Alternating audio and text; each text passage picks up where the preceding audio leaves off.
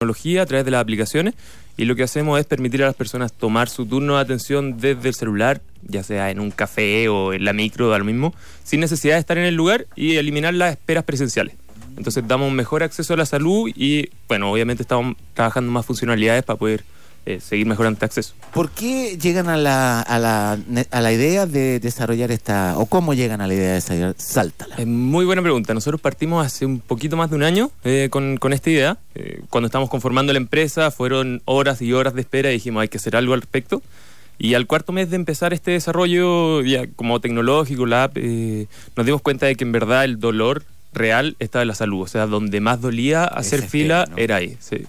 Eh, y, en función de eso, bueno, se nos abrieron puertas en el Hospital Sotero del Río y gracias a eso pudimos probarlo ahí y, y la verdad los dos cofundadores tenemos vocación de salud, somos de padres eh, metidos en el, en el mundo de la salud, entonces decidimos enfocar primeramente el desarrollo allá, en, este, en esta industria. En el Sotero del Río.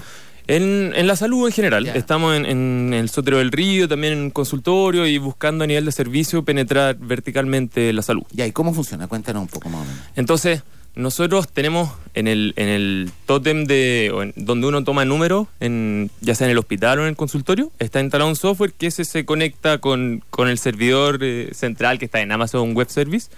Pero lo importante es que las personas ahora pueden tomar desde su celular eh, el número de espera. Pueden ver cómo es que está la fila, ya sea en el hospital Sotero del Río, en el consultorio, eh, futuramente en banca, esperamos, eh, poder ver cómo es que está la fila y en función de eso saber cuánto tiempo hay antes que él, eh, cuán, cuántas personas hay antes que él, tomar la decisión de, toma, de tomar el número y poder cancelarlo en cualquier momento, pero él está haciendo la fila desde su casa. Desde su casa. Sí. Yo me acuerdo en mis años mozos, hace mucho tiempo, que uno programaba, yo en una escuela de administración, de la ingeniero y periodista, es muy humilde. Ya. No, Oye, no sé si tiene que ver con esto, me imagino. Eh, programábamos en esos lenguajes esotéricos de la computación teoría de colas, ¿no? Sí. Que era calcular cuánto en promedio tarda en avanzar una cola. ¿Es eso? ¿Es eso? O sea, es la mezcla perfecta entre programación y teoría de colas. Nosotros damos el tiempo estimado lo más exacto posible eh, y con eso las personas finalmente pueden decidir eh, y administrar su tiempo. Igual, de todas formas, notificamos a las personas dos veces antes de ser atendidos. Ah, le mandan ya. Sí, igual que Uber, porque claro, las personas de repente están pagando y necesitan que te llegue el celular en el bolsillo claro. para, para llegar. Oye, pero qué interesante esto. Y además cuéntanos un poco, eh, bueno, en estos momentos ustedes están... Eh, tienen cobertura aquí en región metropolitana, ¿no? Y probablemente cuéntanos cuáles son los planes, de, si tienen eh, un, un, programa de expansión a, a, eh, el próximo año, no sé. Uh -huh. Sí, la verdad, esperamos el próximo año. A ver, nosotros estamos en, eh, hablando a nivel de servicio eh, y de Ministerio de Salud, entendiendo que es una forma más vertical de poder eh, penetrar tanto a, a, los hospitales como a los diferentes establecimientos.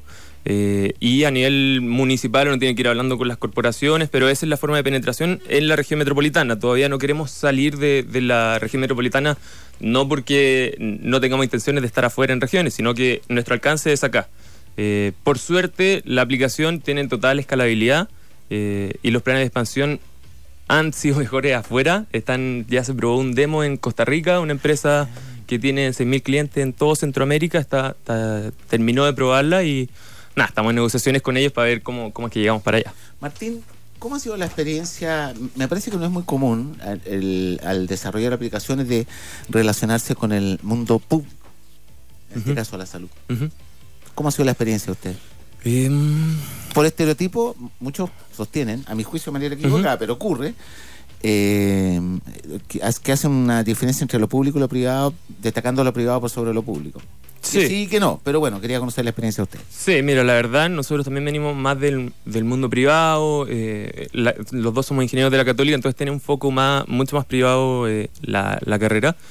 Eh, pero como te digo, yo creo que la vocación por estar en lo público fue lo que nos llevó a, a efectivamente estar en, en, ese mercado. Y claro, a veces las decisiones no son tan rápidas como, como en el mundo privado, pero eh, ha sido más rápido de lo que, hemos, de lo que nos esperábamos sí, en realidad. Sí. Estamos conversando con Martín Cruz, cofundador de Sáltala. Eh, cuéntanos un poco, eh, yendo al tema como ya emprendedor, uno de los temas más centrales de, de, de, toda esta problemática, de toda esta aventura de emprender, que es el levantamiento de capital. Ustedes están en una ronda de levantamiento en este momento, entiendo. Sí. Cuéntanos un poco de eso. Sí, mira, después de, de, un año, como les contaba, nosotros hemos levantado 45 millones con, con Corfo y ahora queremos tener esta misma validación, pero a nivel privado. estamos levantando por una plataforma que se llama Brota, con dos O, eh, una plataforma de crowdfunding.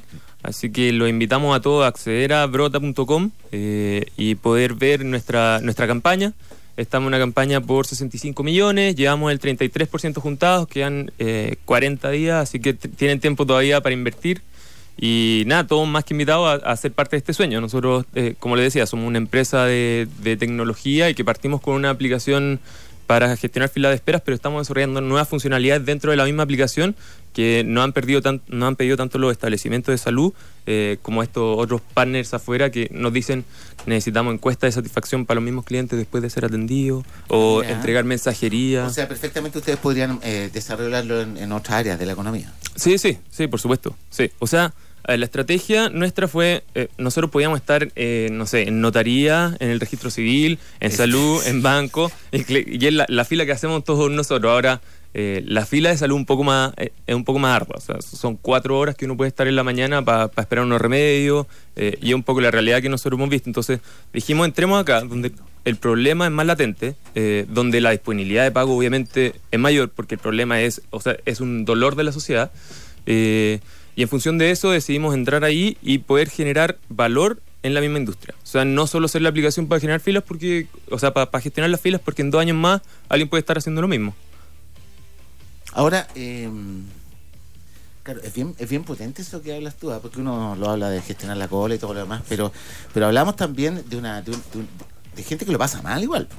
Convengamos que cuando se relaciona se relaciona con esa realidad la atención de salud, la cola, en fin, que, tienes que hacer la cola porque no puedes comprar el...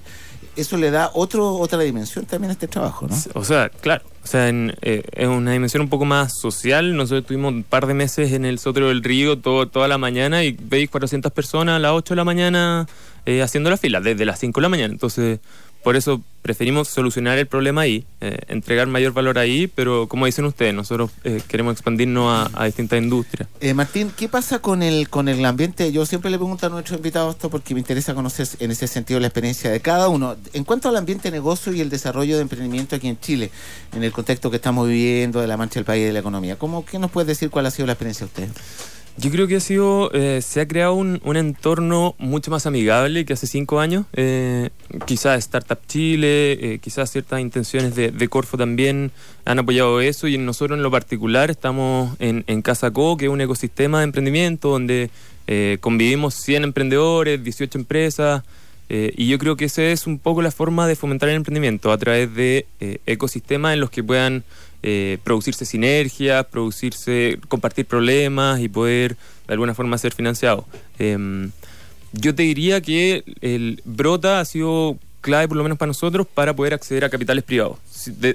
por un lado, sí existe efectivamente capitales públicos, pero capitales privados eh, de riesgo no son tan comunes en, Chile. Por eso te digo, tú sientes que, y eso apareciera que, eh, que ha costado mucho ir eh, a avanzar en el capital de riesgo del mundo privado. ¿Tú sientes que cambia, que avanza eso? Cuéntanos sobre eso. Yo, como te digo, esto yo creo que es una plataforma, un intermedio entre los estos inversionistas ángeles que se le llaman y, claro, y, lo los, los pequeños inversionistas que uno tiene.